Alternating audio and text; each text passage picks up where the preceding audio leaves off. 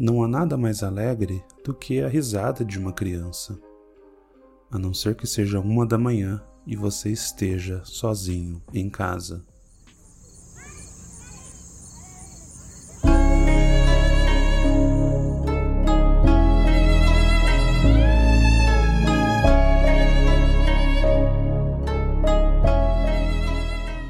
Do que você tem medo? Seja bem-vindo a mais um episódio do Não Sei Filosofia. Hoje vamos falar sobre medo e por que temos esse sentimento.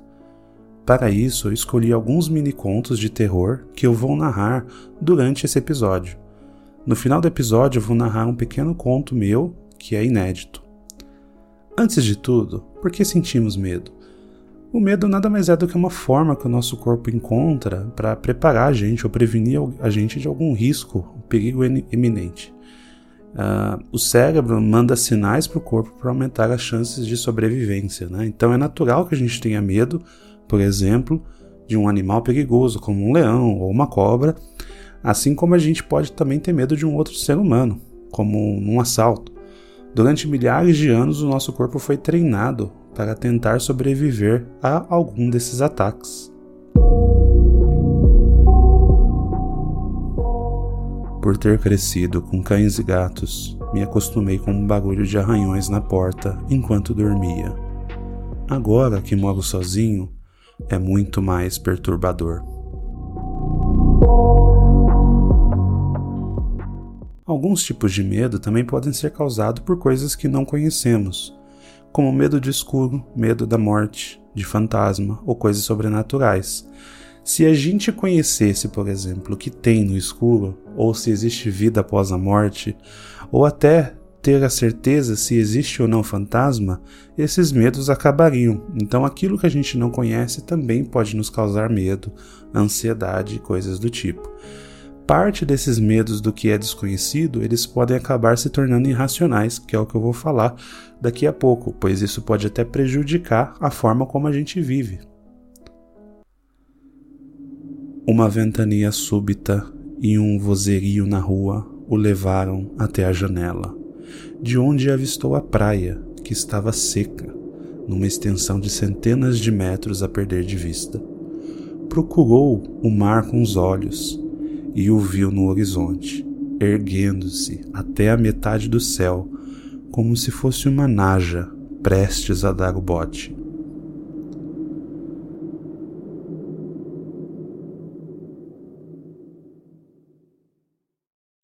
Mas então o que são os medos racionais e irracionais? A gente pode dizer que os medos racionais são aqueles mais naturais, que te protegem. Um exemplo: você está perdido numa floresta, com fome, e você vê, sei lá, alguns cogumelos, por exemplo. E você não sabe se eles são comestíveis ou não, ou se eles podem ser venenosos. Mesmo você tendo fome, o seu instinto de sobrevivência diz que é melhor não provar, pois pode ser que algum daqueles sejam venenosos. Logo, o seu instinto ele te protege para que você, mesmo estando com fome, não de repente coma um daquele que pode ser venenoso e pode gerar um, algo pior. Brincando no parque, a garotinha foi seguida por um homem mal encarado. Assustada, pediu carona de um carro com uma moça. Respirou aliviada. Mas a, a motorista parou o carro de repente, naquela esquina, e o homem entrou no banco traseiro.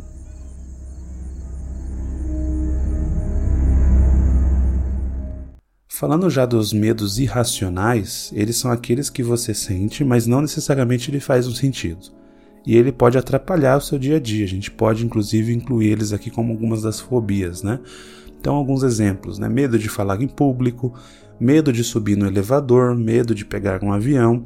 Por mais que é, tecnicamente você possa ter um medo, por exemplo, no caso do elevador, do elevador cair, ou de um avião, do avião cair, é, é, é a gente sabe que esse tipo de ferramenta ela é muito segura comparado, por exemplo, a andar de carro. Então tem muita gente que não tem medo de dirigir um carro, mas tem medo de entrar no avião, sendo que racionalmente falando é muito mais perigoso dirigir um carro, considerando o nível de no Brasil, por exemplo, o nível de acidentes que a gente tem, comparado a um avião, uma queda de avião.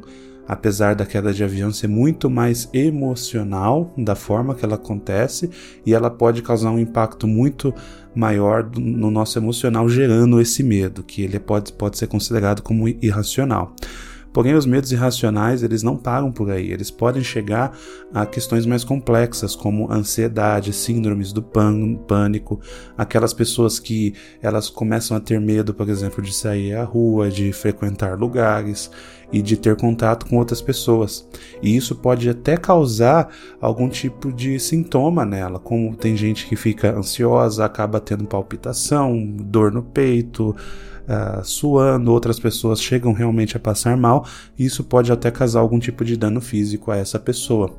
Quando o medo ele começa a ir nesse sentido, é importante que você busque alguma ajuda especializada, pois ele está além daquele limite que é só de preservar a vida e ele está começando a atrapalhar a sua forma de viver. Vi alguém passar rapidamente pela janela do meu quarto. Estava escuro. Foi quando me lembrei que morava no 13º andar. Se o medo pode causar tanta ansiedade e irracionalidade, por que livros, filmes e outras, e outras temáticas relacionadas a terror fazem tanto sucesso? Bom, uma pesquisa da Universidade de Aarhus, da Dinamarca, ela estudou isso e os cientistas criaram um termo até para designar esse tipo de medo, que seria o que eles chamam de medo recreativo.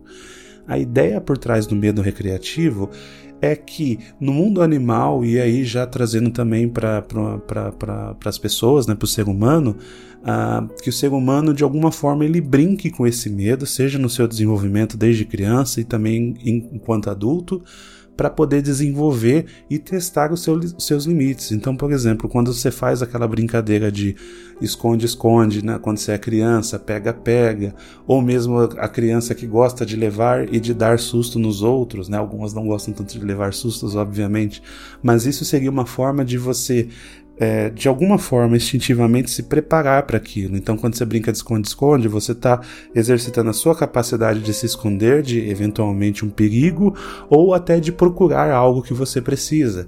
Pega-pega, tanto pode estar relacionado a fugir de um perigo quanto a perseguir alguém. Então, tudo isso são é, instintos primitivos do ser humano que a gente carrega até hoje. Então essas atividades acabam é, é, tendo essa função recreativa e também de desenvolvimento de habilidade e, te e teste de limite.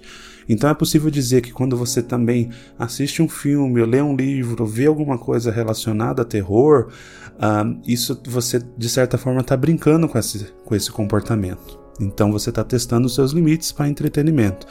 Dentro dessa pesquisa, eles também observaram que quando as pessoas estão em situações em que elas podem controlar o medo, então, por exemplo, está assistindo um filme, jogando um jogo de terror ou lendo algo, é, a, ela tende a equilibrar aquilo. Então, ela vai buscar algo que não seja tão entediante, ou seja, que passe pouco medo, mas também que não seja tão extremo, a ponto dela perder, vamos dizer assim, o controle, e que isso pode acabar gerando sensações de prazer.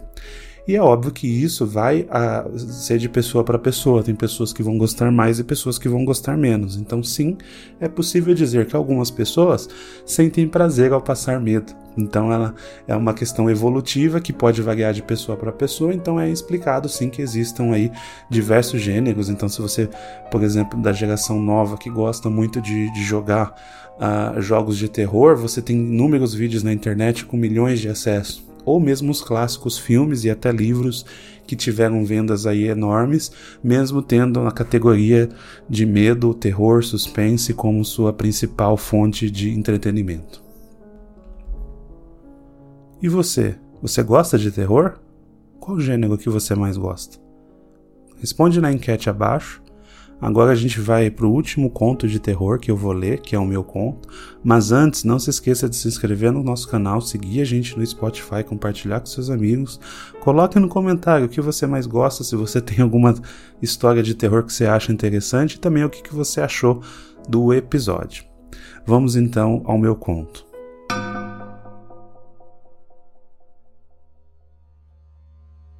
Olhos Amarelos, por Marcos Farias. Antônio estava caminhando pela rua.